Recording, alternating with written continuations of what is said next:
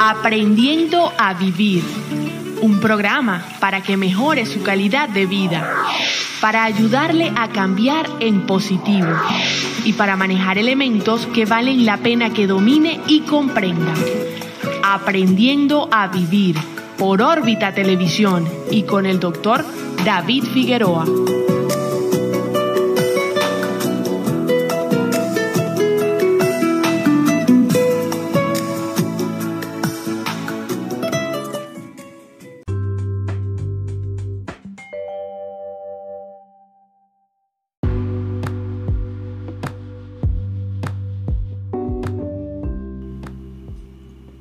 Saludos amigos, les habla el doctor David Figueroa, médico psiquiatra. En este segmento vamos a hablar de algunas recomendaciones para desarrollar una relación de pareja sana. Ya en el audio anterior explicamos cómo manejar los conflictos, cómo prevenirlos. Aquí vamos a hacer como un resumen de, las recomendaciones. En primer lugar, en relación a la comunicación, que hemos dicho, hemos insistido que que es una causa muy frecuente de problemas, hay que recordar varias cosas. Primero hay que estar dispuesto a escuchar, no solamente uno hablar, sino escuchar al otro. Escucharlo, tomarlo en cuenta, respetar. Respetar es aceptar al otro, oírlo, a pesar de que, que no estemos de acuerdo con, con él. No es bueno replicar hasta que la persona haya terminado de hablar, pues a veces la pareja te está contando algo y tú no ni siquiera la dejas terminar si no lo interrumpes y le dices que eso no es así, punto, y que tú tienes la razón. Eso es un, no es bueno en la comunicación. Hay que tratar de, hablar de una manera que la persona lo comprenda a uno, no tiene que preguntarle, ¿me entendiste? O sea, eh, porque uno tiene una intención muchas veces y la persona comprende otras cosas.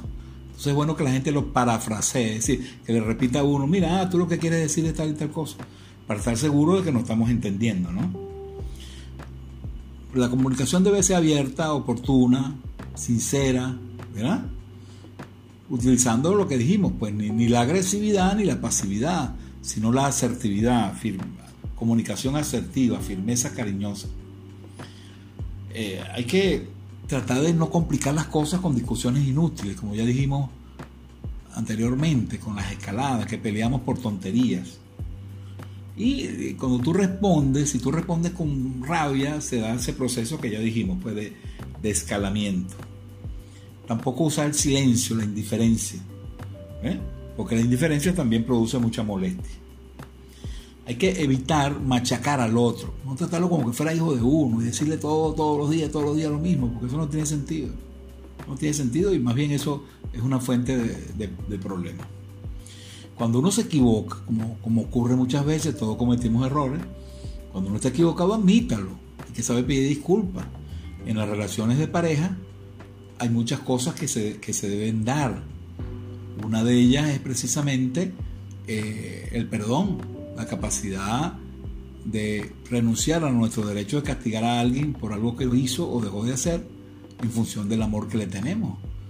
el perdón es muy importante en la relación de pareja y que debe estar presente. Entonces uno tiene que pedir disculpas, reconocer los errores, enmendarlos y comprometerse a no volver a hacerlo. También es bueno no hacer críticas destructivas, sino más bien críticas constructivas.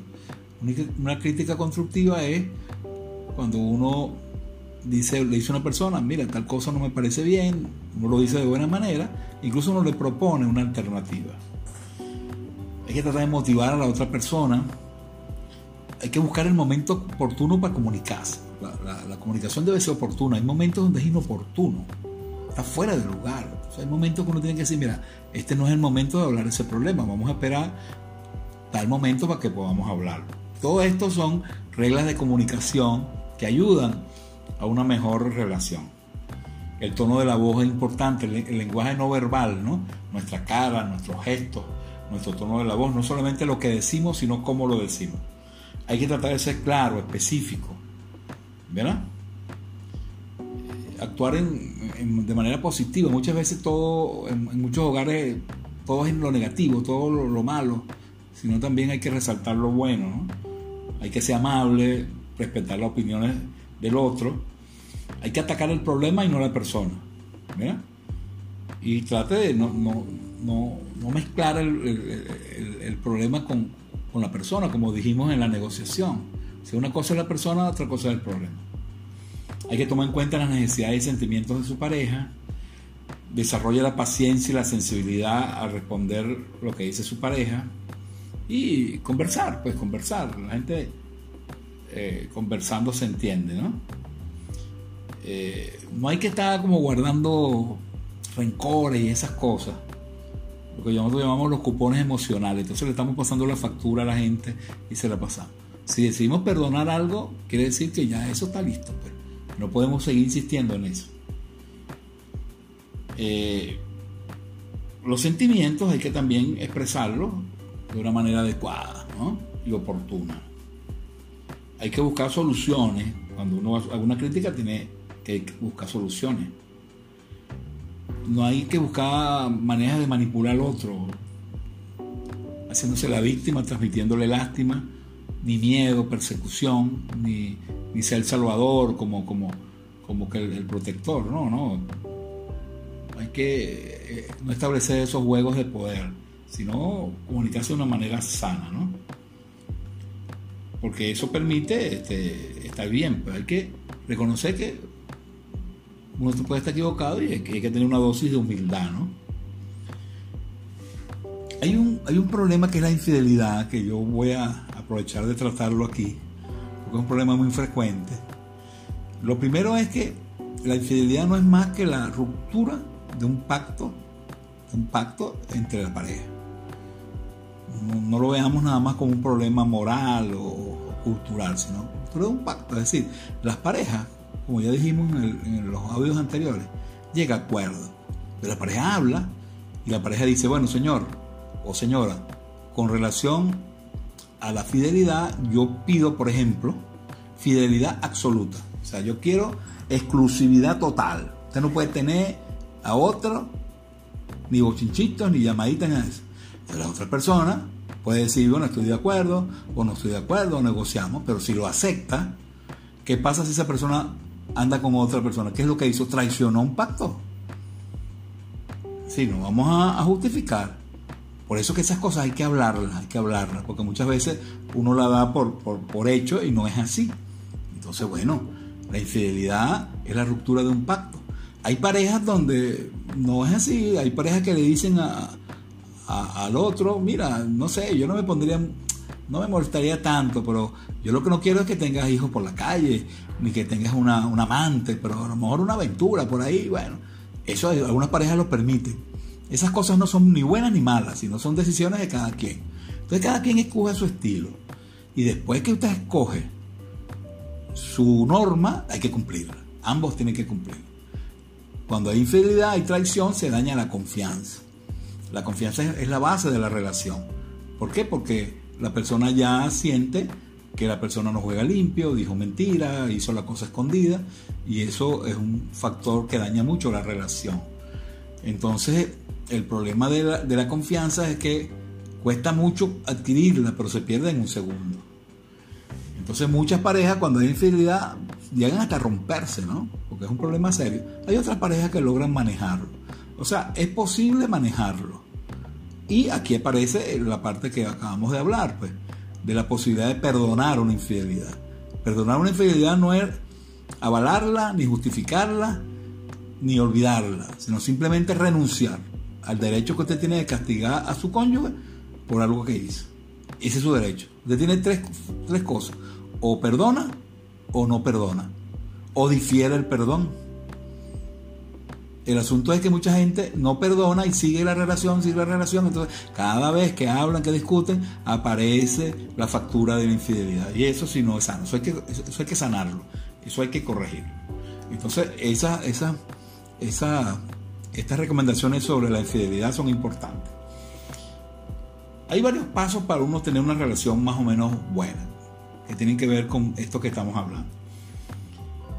Hay que entender que los conflictos forman parte del matrimonio y debe ser solucionado, pues no hay que ocultarlo, como los gatos, ¿no? Que esconden, esconden las cosas, no, no, hay que, los conflictos hay que abordarlos, buscarle solución, si no podemos solucionarlo, buscamos ayuda, los amigos, los familiares o un terapeuta. Hay terapias de pareja que ayudan bastante. el segundo paso, ya les dije, hay que llegar a acuerdos. Para llegar a acuerdo implica ceder un poco, ¿no? Ganar, ganar, pero yo tengo que también aportar cosas.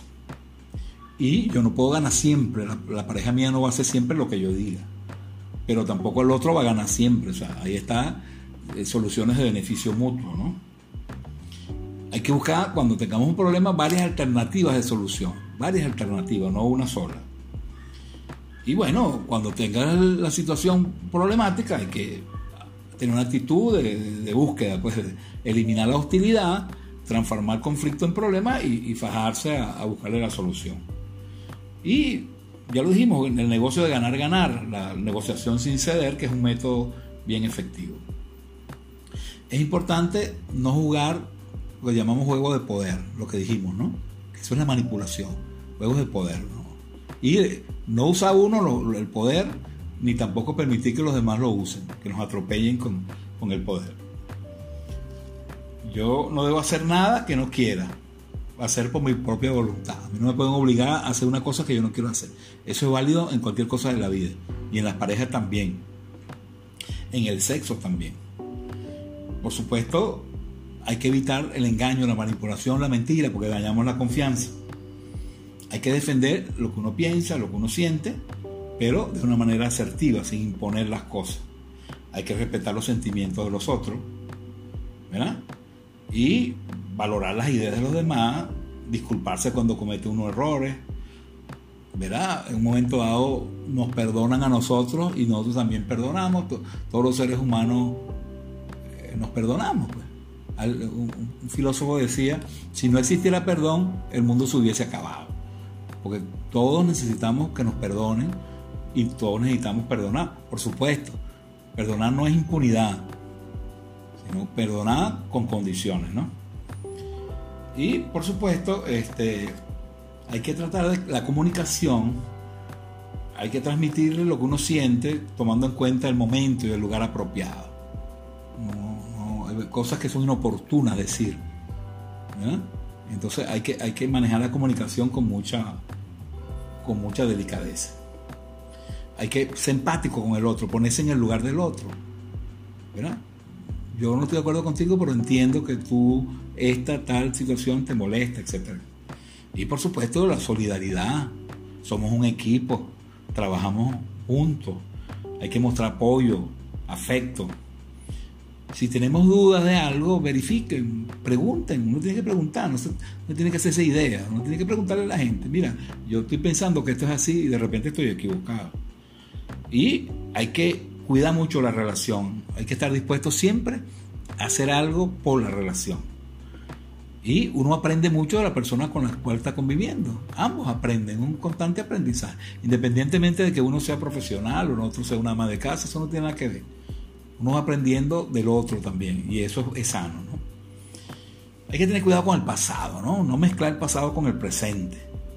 Y ahí volvemos al tema del perdón, ¿no? No está lleno de rencores, de que tú me hiciste aquella vez que no sé qué, porque esa cosa, el rencor hace mucho daño y te impide pasarla bien. Y por supuesto, pues aprendemos de los errores, lo corregimos, etc. Y hay que cambiar lo que haya que cambiar, pues.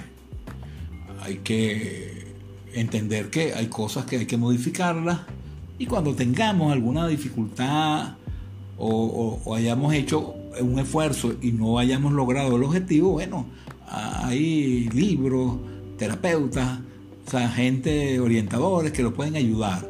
Claro, siempre uno trata de, de salvar la pareja, de reconstruir la pareja. Algunas veces se logra y otras veces no se logra. Entonces, bueno, pero por lo menos hay que intentarlo. Y todas estas cosas que le hemos dicho contribuyen de una manera bien importante para lograr ese objetivo, de que la gente la pase bien y que la, la relación de pareja se mantenga. Muchísimas gracias, saludos y hasta la próxima.